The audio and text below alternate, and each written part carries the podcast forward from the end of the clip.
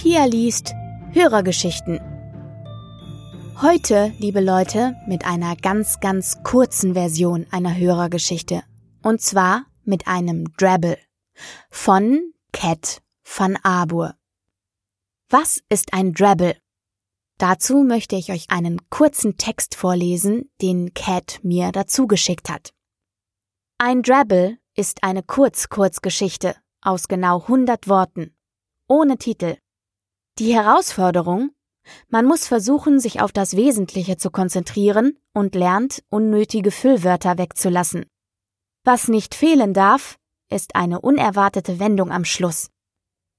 Und da es auf Weihnachten zugeht, ist natürlich auch heute alles thematisch bestens abgestimmt. Der Drabble, den ich jetzt lese, heißt O du Fröhliche.